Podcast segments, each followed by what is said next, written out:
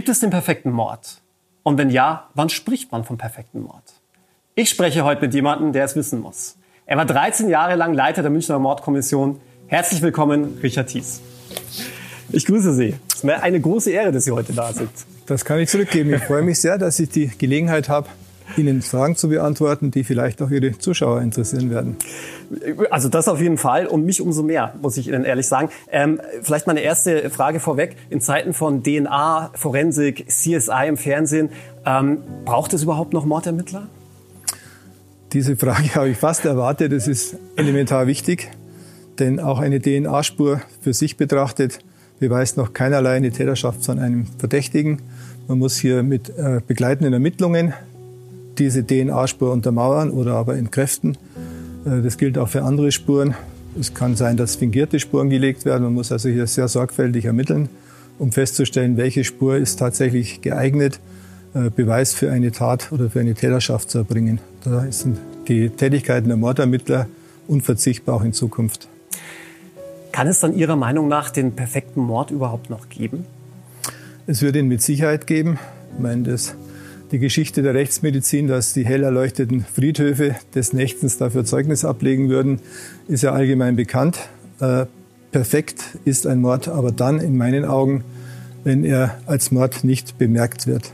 Also sprich, äh, die Oma, die Erblasserin am Land, liegt eines Tages nach entsprechenden Vorerkrankungen tot im Bett, wird dann vom Hausarzt natürlich untersucht, in Anführungszeichen vielleicht mehr oder weniger gründlich äh, kommt dann zu dem Ergebnis, es liegt ein natürlicher Tod vor und dann wird die Oma in allen Ehren und mit allen entsprechenden Zeremonien beigesetzt. Und der Erblasser freut sich, denn es war vielleicht ein weiches Ersticken im Vordergrund oder ähnliche Dinge. Also diese perfekten Morde in Anführungszeichen gibt es sicher, aber nur so lange, solange niemand Verdacht schöpft, solange nicht die polizeilichen oder staatsanwaltschaftlichen Ermittlungen einsetzen. Aber wenn ich Ihnen da gleich widersprechen darf, wie, wie ist es denn mit Fällen, bei denen ich glasklar weiß, das war ein Mord, aber den Täter partout nicht überführen kann. Dann ist es nicht zwingend ein perfekter Mord, weil für mich ist ein perfekter Mord eben einer, der nicht entdeckt wird. Es kann sein, dass ich den Täter nicht ermitteln kann, aber deswegen ist der Mord als solcher ja bekannt geworden. Äh, ein Täter, der vielleicht zum Tatzeitpunkt nicht ermittelt werden kann, kann aber trotzdem nicht sicher sein, dass dieses ein in seinen Augen perfekter Mord bleiben wird. Denn es gibt gerade, haben Sie es erwähnt, die Fortschritte bei der äh, Technik, bei der Entwicklung der technischen Möglichkeiten. Und wir hatten also zum Beispiel in meiner Tätigkeit auch darüber hinaus jetzt natürlich immer wieder Fälle, sogenannte Altfälle, die nach 30, 40 Jahren anhand von alten DNA-Spuren geklärt werden können. Es war dieser Täter, vielleicht seine Mittäter, sein Umfeld, äh, jahrelang der festen Überzeugung, ich habe den perfekten Mord begangen und nach 40 Jahren klopft dann ein kleines äh, Kommando bei ihm an der Tür, erklärt ihm, dass ein Haftbefehl gegen ihn besteht wegen dieser Tat, die vielleicht 30, 40 Jahre zurückliegt. Und damit ist es immer eine relativ unsichere Geschichte, bei einem bekannt gewordenen Mord von einem perfekten Mord zu sprechen. Was mich mal interessieren würde, wie reagiert eigentlich so ein Täter, der nach 30 Jahren aus dem Nichts heraus von Ihnen dann ähm, angegangen wird und verhaftet wird? Also ich habe einige Festnahmen in dieser Gattung selber vorgenommen. Es war zum Beispiel ein Fall, ein damals 19-Jähriger hat einen, einen Mord begangen, nicht ein Totschlag, der wäre verjährt gewesen, einen Mord begangen. Und man ist ihm dann später durch DNA-Vergleiche äh, praktisch auf die Täterschaft gekommen. Der war inzwischen verheiratet, hatte zwei kleine Kinder, eine sehr nette Frau, hatte ein, Ansehen, ein großes Ansehen in seinem Beruf, den er ergriffen hat. Ein Einfamilienhaus äh, war da, das noch nicht, natürlich noch nicht abbezahlt war. Jetzt kommen Sie in der Früh um 6 Uhr, klingeln dort, klopfen dort. Die Frau macht auf. Bitte schön, was wollen Sie? Ja, wir sind von der Polizei, wir hätten gerne einen Mann gesprochen. Und dann ruft sie ihn, er kommt zur Türe. Zunächst völlig ahnungslos und, und neugierig, mehr oder weniger Polizei. Äh, ist irgendwas mit, mit dem Auto oder so. Dann bittet man ihn zur Seite, um erst einmal der Familie diesen Schock zu ersparen und erklärt ihm, dass wir von der Mordkommission kommen dass wir einen Haftbefehl gegen ihn haben. Dann merkt man, wie dieser Mensch innerlich, ja, ich würde es mal ganz landläufig ausdrücken, zerbröselt förmlich. Also er wird kreideweiß, man merkt, wie er also fast umfällt vor lauter Schock und dann kommt ihm diese Vergangenheit wie eine Keule auf ihn, über ihn. Und man sieht, dass dieser Mensch in dem Moment aufhört, praktisch in seiner Funktion als Familienvater, als äh, angesehener Arbeiter, als Häuselbesitzer zu funktionieren. Dann kommt die Frau dazu, sieht, dass ihr Mann also völlig durch den Wind ist und erfährt dann, dass es eben diesen Haftbefehl gibt. Und für sie ist das völlig unglaubwürdig. Das kann nicht sein. Ein Mann, den sie seit zehn Jahren kennt und liebt und mit dem sie Kinder hat, soll so einen grausamen Mord begangen haben. Das sind Situationen, die nicht nur für die Opfer, also für die zurückliegenden Opfer des Tötungsdeliktes, auch für die Angehörigen dieses Tötungsopfers, sondern auch für die Familie des Täters unendlich schwierig und grausam ist. Und sowas mitzuerleben, äh, das ist natürlich für einen selber auch schwierig. Man kann sich in diese Situation der Ehefrau, der Kinder hineinversetzen, wo der Papa jetzt für 15 Jahre vielleicht aus ihrem Leben verschwindet. Äh, auf der anderen Seite hat man auch ein gewisses inneres Gefühl der, der Bestätigung oder der Genugtuung, ist vielleicht ein bisschen jetzt überzogen dargestellt. Man weiß, man hat dieser Familie, die dieses Leid durch den Tod ihres Angehörigen äh, erlitten hat, man hat diese Tat gesühnt. Nicht gesühnt ist wieder falsch, man hat sie geklärt und damit erst den Angehörigen der Familie des Opfers die Chance gegeben, mit der Trauerarbeit zu beginnen. Das habe ich sehr oft erlebt, dass diese Leute nach 15 Jahren, nach 20 Jahren nach dieser Tat anfangen können, wieder äh, normal nach vorne zu schauen. Dann gibt es Kinderzimmer, die sind seit 20 Jahren äh, praktisch unverändert in Erinnerung an das Opfer. Und jetzt können sie anfangen, dieses Kinderzimmer wieder auszuräumen oder, oder anders zu nutzen. Das sind so ganz, ganz schwierige menschliche Situationen. Auch für die festnehmenden Beamten ist es nicht leicht. Und man weiß, man zerstört diese Familie. Sind Sie schon mal einem Verdächtigen gegenüber gesessen, von dem Sie felsenfeste Überzeugung waren, dass er die Tat begangen hat, ihm aber die Tat bis heute nicht nachweisen konnten? Die Situationen gab es. Es gab allerdings, äh, ja, wie soll ich sagen, es ist nicht an der mangelnden Aufklärung oder an den, an den Indizien gelegen, sondern es lag daran, dass die eine oder andere Aufklärung wohl nicht erwünscht war. Ich sage es mal ganz vorsichtig dass man zwar Indizien hat, die aber dann unter Umständen sogar aus den Akten der Staatsanwaltschaft verschwunden sind. Also sowas gibt es auch, wenn man in bestimmte Bereiche vorstößt. Das ist nicht die Regel, weiß Gott nicht. Und ich möchte auch nicht einen Generalverdacht über die irgendjemand äh, verhängen. Aber wir hatten solche Situationen auch erlebt. Und es gibt auf der anderen Seite die Situation, dass man selbst als Ermittler felsenfest von der Schuld eines Tatverdächtigen überzeugt ist habe auch schon mal einen Verdächtigen die Festnahme erklärt wegen Verdacht des Tötungsdeliktes, um dann am nächsten Tag einsichtig, reumütig durch neue Erkenntnisse festzustellen. Also ich habe mich hier völlig verrannt in diese Idee.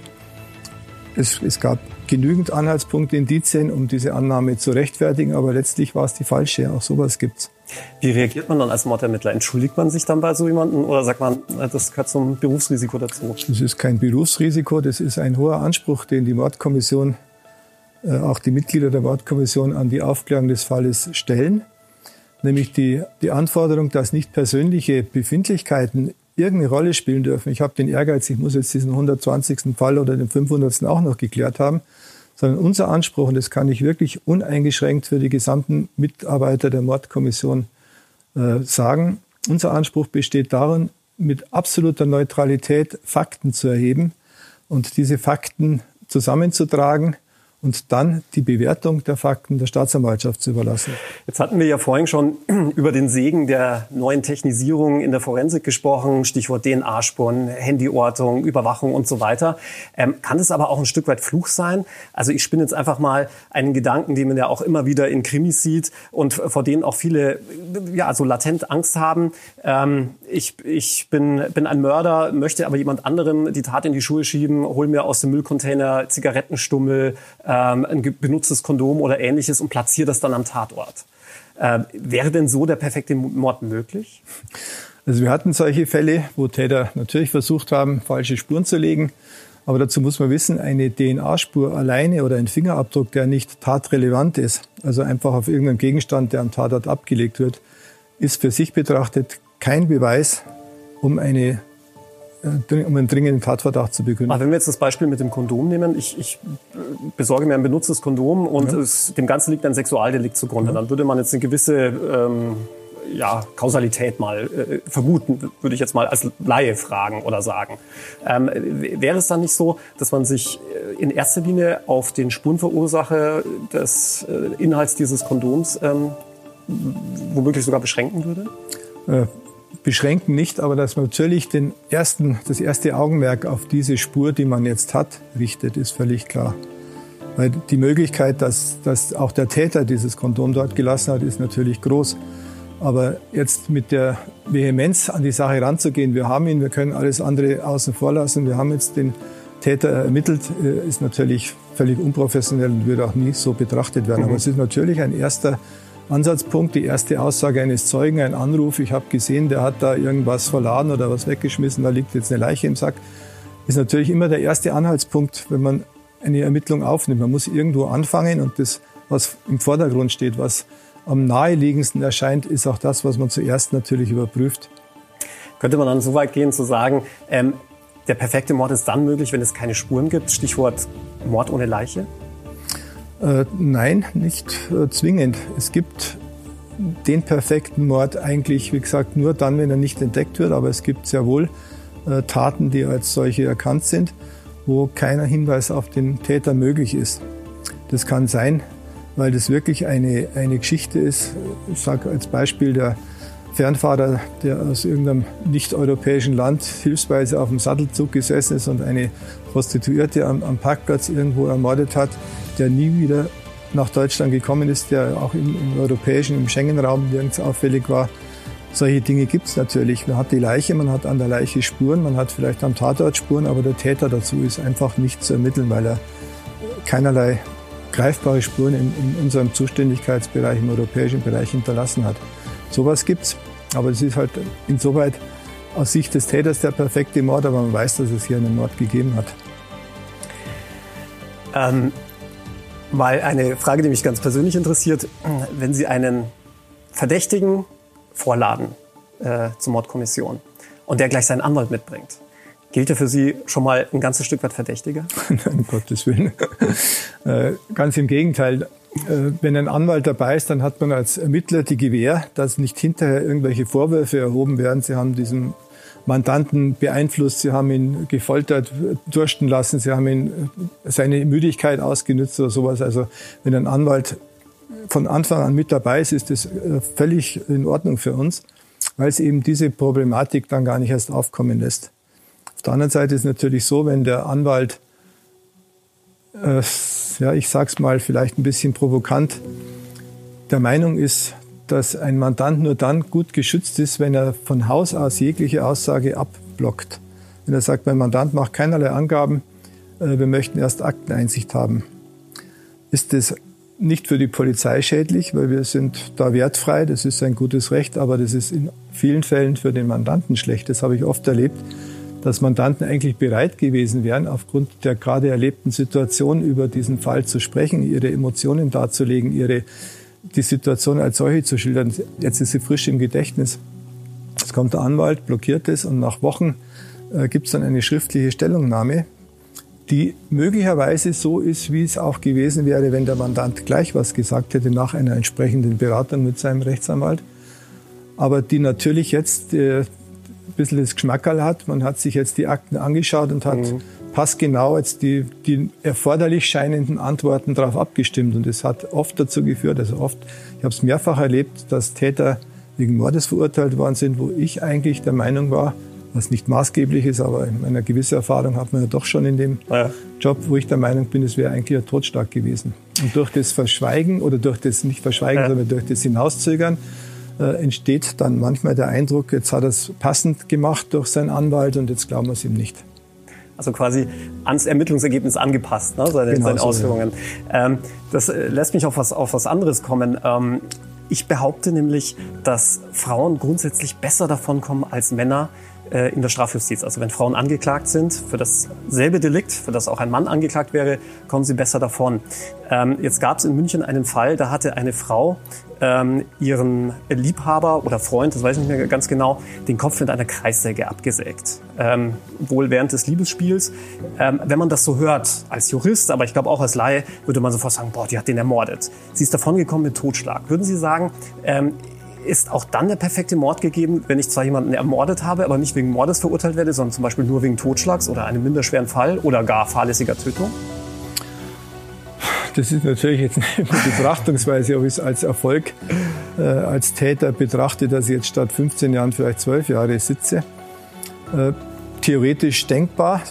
Es kommt immer auf die innere Schuld des Täters an, nicht auf die äußeren Umstände, sondern auf sein Verschulden. Wir haben ein Verschuldensstrafrecht.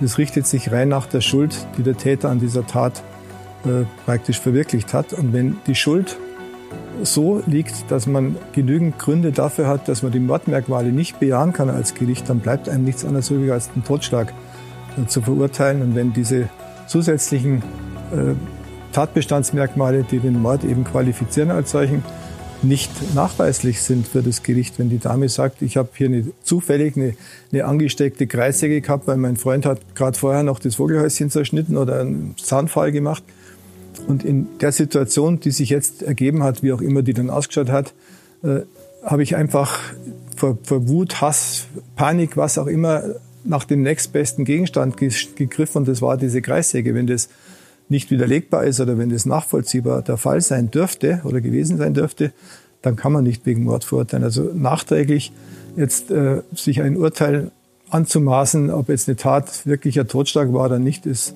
für einen Außenstehenden und für einen Laien unmöglich. Also man muss sich darauf verlassen, dass die Gerichte, auch die Staatsanwaltschaft, die ermittelt hat, sowohl die Fakten, die für einen Mord und auch die, die gegen einen Mord sprechen, sorgfältig abgewogen hat. Und wenn der Mord nicht, wenn für den Mord keine Anhaltspunkte da sind, dann ist es durchaus nicht die, nicht die Brutalität der Tat ist ausschlaggebend für die Verurteilung, sondern die Schuld des Täters.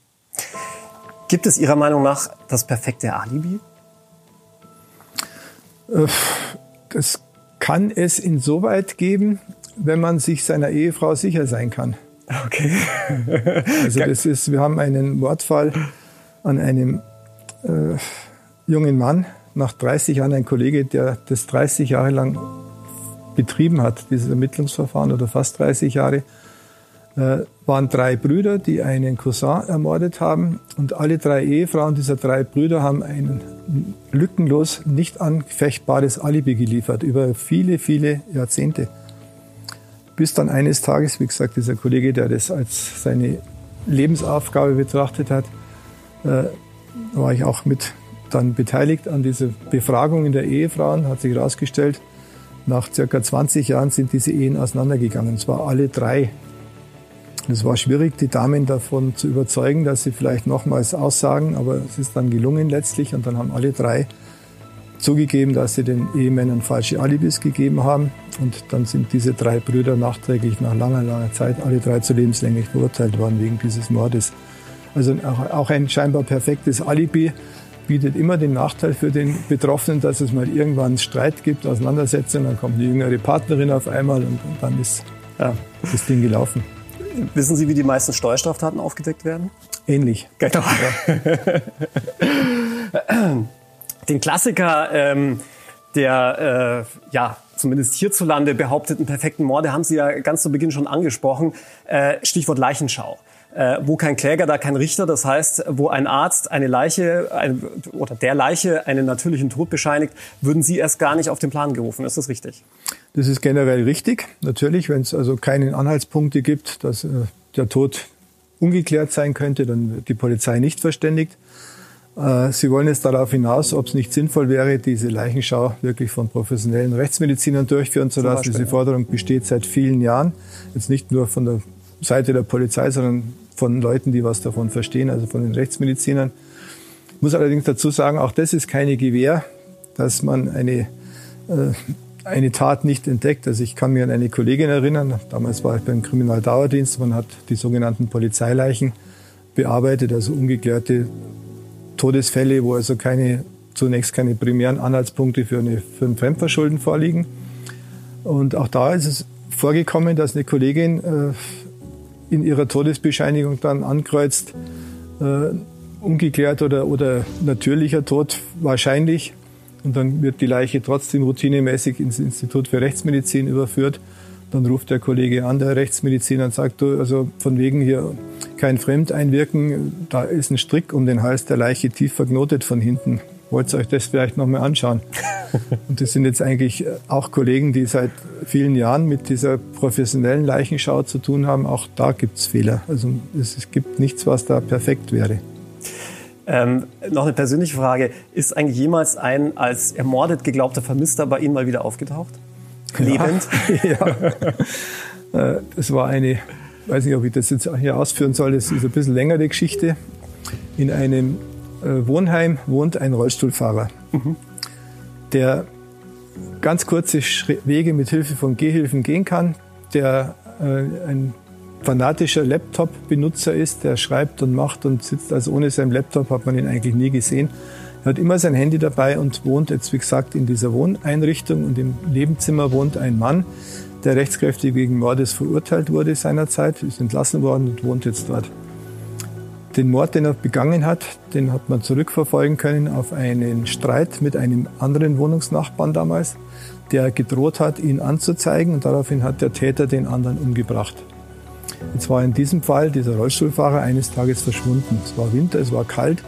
Zurückgeblieben ist sein Laptop, sein Handy, sein, also einige Dinge, von denen er sich eigentlich nie getrennt hat. Und, der, und dann ist festgestellt worden, dass in der Nacht gegen zwei in der Früh, drei in der Früh, mit seiner EC-Karte an entfernt liegenden Geldautomaten Geld abgehoben worden ist. Und zwar das ganze Konto wurde geleert. Bestand natürlich erst einmal der Verdacht, es haut nicht so recht hin. Auch seine Krücken waren noch da, mit denen er also immer kurze Wege gehen konnte. Also wurden wir auf den Plan gerufen, um festzustellen, ob hier vielleicht ein Tötungsdelikt vorliegt. Wir haben dann als erstes festgestellt, dass in seinem Laptop, der noch da war, äh, ein Brief an die Staatsanwaltschaft geschrieben war, wo er seinen Wohnungsnachbarn anzeigt, weil er ihn bestohlen hat oder betrogen hat.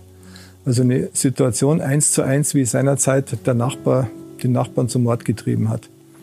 Die Tatsache, dass alles, was ihm wichtig war, vorhanden war, dass Geld abgehoben wurde zu einer Zeit und einem Ort, wo er noch nie vorher Geld abgehoben hat, hat alles natürlich darauf hingedeutet, dass hier möglicherweise abermals eine entsprechende Straftat vorgelegen sein könnte. Wir haben die Ermittlungen aufgenommen, haben mit einem unglaublichen Kräfteaufwand es war Winter, wie gesagt, es war Schnee, die gesamte Umgebung abgesucht mit Hunden, mit Hubschraubern, mit Hundertschaften. Es war ein riesiges Gelände mit Schrottverwertungsfirmen und ähnliches. Es war also ein, wirklich ein unglaublicher Aufwand. In der Nähe, das war, kam dazu, wurde von der Bundespost seinerzeit ein großer Schacht ausgegraben und bis die Polizei informiert worden ist, dass der weg ist, waren zwei, drei Tage oder bis wir informiert worden sind, zwei, drei Tage vergangen. Inzwischen war dort ein riesiger Keller betoniert worden, bis zur, bis zur Decke, also bis zur Erdbodendecke zugemacht. Wir haben Leichenspürhunde geholt und die haben alle an diesem Keller, alle, die da waren, jeder ist wieder darunter und hat angeschlagen. Also es bestand der Verdacht, dass diese Leiche dort vergraben war. Es sind auch vorher noch Rollstuhl, äh, Rollstuhlspuren dorthin gesehen worden, die dann nirgends weitergeführt haben. Jetzt standen wir vor der Frage, äh, reißen wir das ganze Gebäude wieder ab oder nicht. Und letztlich hat sich dann ein Nachbar gemeldet und gesagt, dort, wo die Hunde anschlagen, war nach dem Krieg ein äh, riesiger Friedhof. Da sind also unbekannte Tote begraben worden, ganze Berge wohl voll. Und das hat uns, uns dann dazu bewogen, erstmal abzuwarten. Und es hat aber wirklich alles auf diesen Nachbarn hingedeutet, ohne irgendwelche Zweifel. Aber wir haben nicht den allerletzten Beweis gehabt, um ihren dringenden Tatverdacht zu begründen. Auch die Staatsanwaltschaft so gesehen. Und so hat man also da erst einmal die Sache auf sich beruhen lassen, hat Fahndungsmaßnahmen Land auf, Land ab durch äh, also veranlasst. Und tatsächlich ist dann Monate später in einem Zeitungsartikel ein Bericht gestanden, dass ein Rollstuhlfahrer mit dem Rollstuhl von München aus, ich weiß nicht mehr wohin, in ein fremdes Land fahren will. Das war Monate später und der ist in Landau an der Isar ein Reporter aufgefallen, dass er da mit seinem Rollstuhl sitzt, hat ihn interviewt, hat da ein kleines Interview drüber in der Zeitung abgedruckt, dass er mit dem Rollstuhl da eine Weltreise macht. Das hat zufällig ein Kollege vom Flughafen München, äh, dem neuen Flughafen, gelesen, dass dort ein Rollstuhlfahrer unterwegs ist seit Monaten, hat da richtig kombiniert, da war doch was in München, ein riesen Fahndungsersuchen. Und tatsächlich war das dann dieser Vermisste, der aus uns völlig ungeklärten Ursachen plötzlich das Gefühl hatte, ich muss jetzt eine Weltreise machen. Alles zurückgelassen, wirklich alles und ist losgezogen. Hat das Geld selber abgehoben gehabt und solche Dinge gibt's. Wahnsinn. Ähm, kann man als Mordermittler mit einer solchen Erfahrung, die man hat und, und nachdem man ja äh, tagtäglich ähm, mit den Ermittlungen äh, betraut ist, selbst, könnte man selbst den perfekten Mord begehen? Was meinen Sie? Nee, also ich habe die Erfahrung gemacht, die, die schlechtesten Lügner und die, die ungeschicktesten Straftäter sind immer die Polizisten. Also generell, ich, ich würde es keinem Polizisten raten, zu versuchen, mit Riffelvieh-Methoden irgendwas zu machen. Wir hatten einen Kollegen, in Anführungszeichen, also den jetzt als Kollegen zu bezeichnen, fällt mir schwer, der hat zwei äh, Personen bei lebendigem Leib geköpft, ihnen die Hände abgehackt, aus finanziellen Gründen.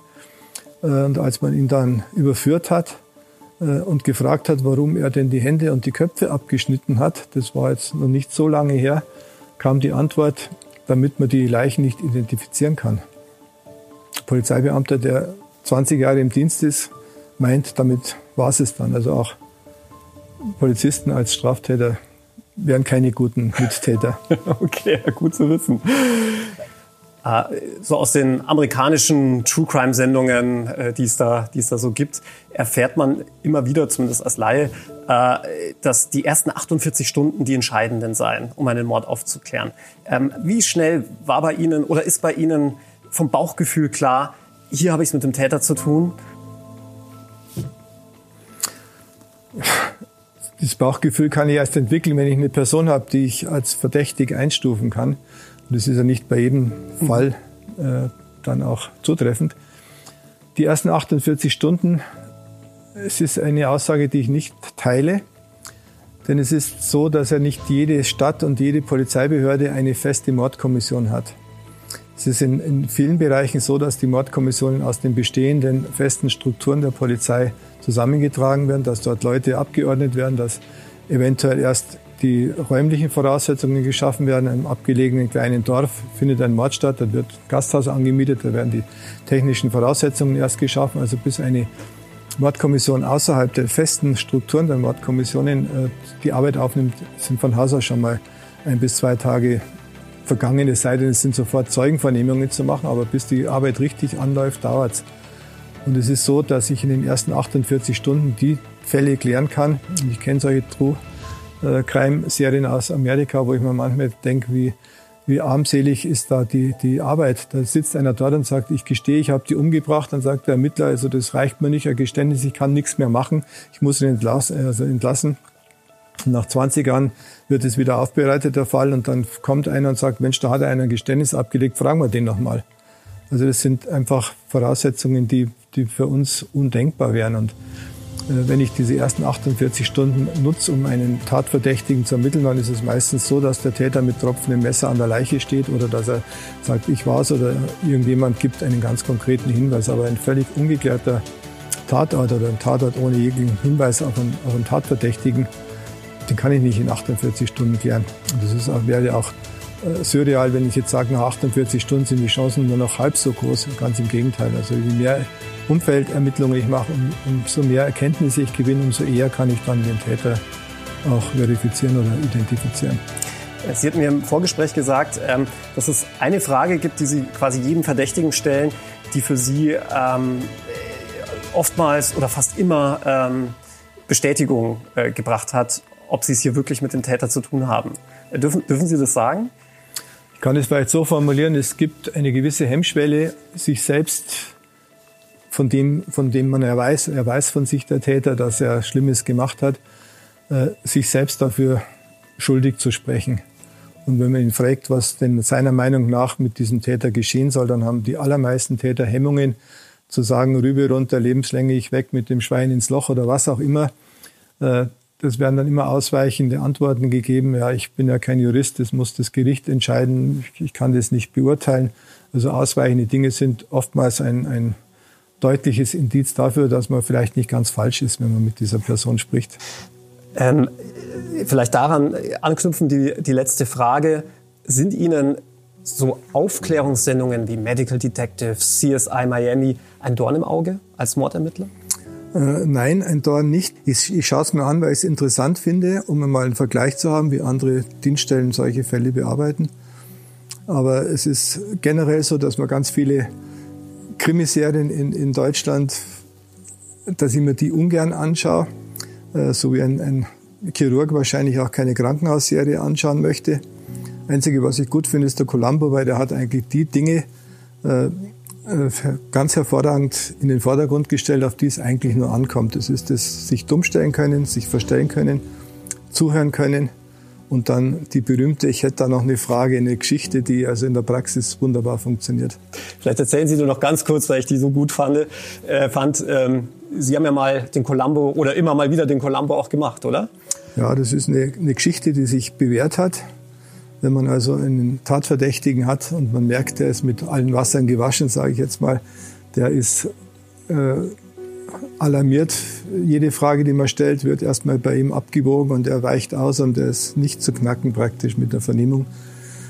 Äh, hatten wir einen Fall, einen Mord und da hatten wir den Tatverdächtigen des Nächtens in einer äh, Dienststelle in Bayern, im oberbayerischen Bereich befragt und wir haben nach vier, fünf Stunden festgestellt, also man kann ihm mit Vernehmungen nicht beikommen.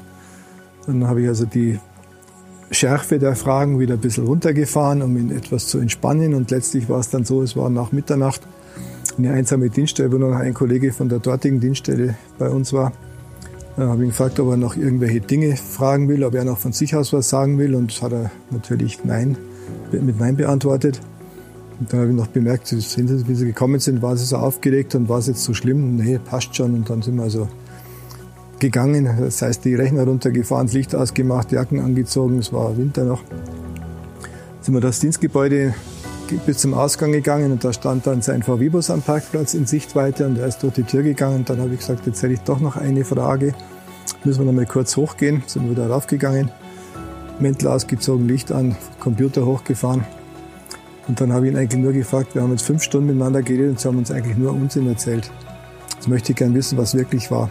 Und durch diese Schocksituation, man ist mit einem Bein schon in der Freiheit, man hat diese schreckliche Vernehmung überstanden, schrecklich jetzt in Anführungszeichen aus seiner Sicht.